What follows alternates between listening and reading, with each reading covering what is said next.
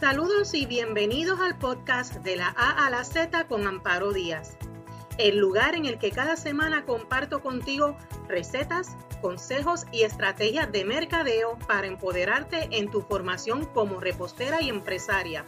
Porque no solamente debes aprender a hacer postres, sino a cómo mercadearse en las redes sociales y cómo aumentar tu audiencia para diferenciarte de tu competencia.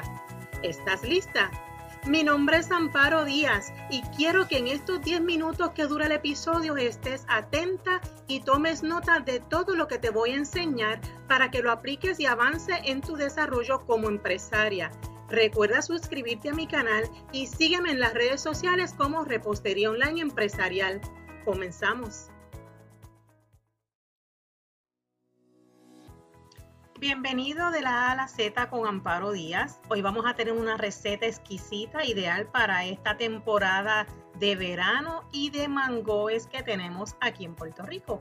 Así es que vamos a disfrutar de un helado de mango hecho en casa.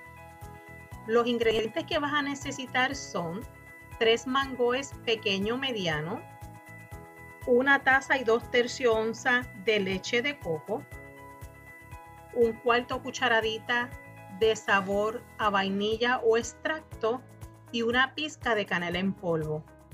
El procedimiento bien sencillo. Vamos a coger nuestros mangoes y los vamos a lavar. Le vamos a quitar toda la cáscara o la corteza y le vamos a remover a, a ese mango toda esa pulpa y la vamos a picar en trocitos y la vamos a reservar.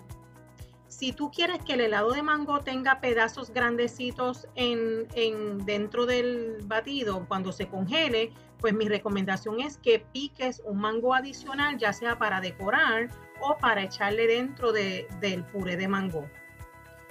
Cuando tenemos ya nuestra pulpa lista, la vamos a echar en un food processor o en un blender junto con la leche de coco, el sabor o el extracto de vainilla y la canela en polvo Vamos a prender el osterizer o el blender hasta que formemos un puré. Lo apagamos, lo vamos a verter en un envase de aluminio o un envase plástico. Si quieres encontrar los trocitos de mango, lo echas ahí ahora en el batido antes de congelarlo o simplemente lo reservas para la decoración. Mi recomendación es que dejes ese puré con la leche de coco hasta el otro día, mínimo 12 horas, hay personas que ya a las de 4 a 6 horas pues no aguantan la tentación y cómo no, pues la, y quieren probarlo, no, no estaría mal, pero si quiere que tenga una consistencia bien firme, yo le dejo de un día para otro en reposo en el congelador. Puedes decorar con mango, puedes decorar con una salsa de mango o con crema batida.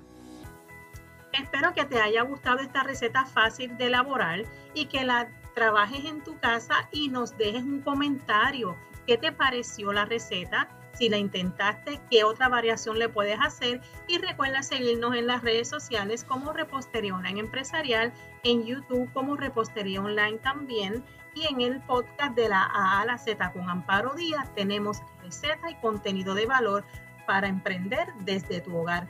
Hasta la próxima.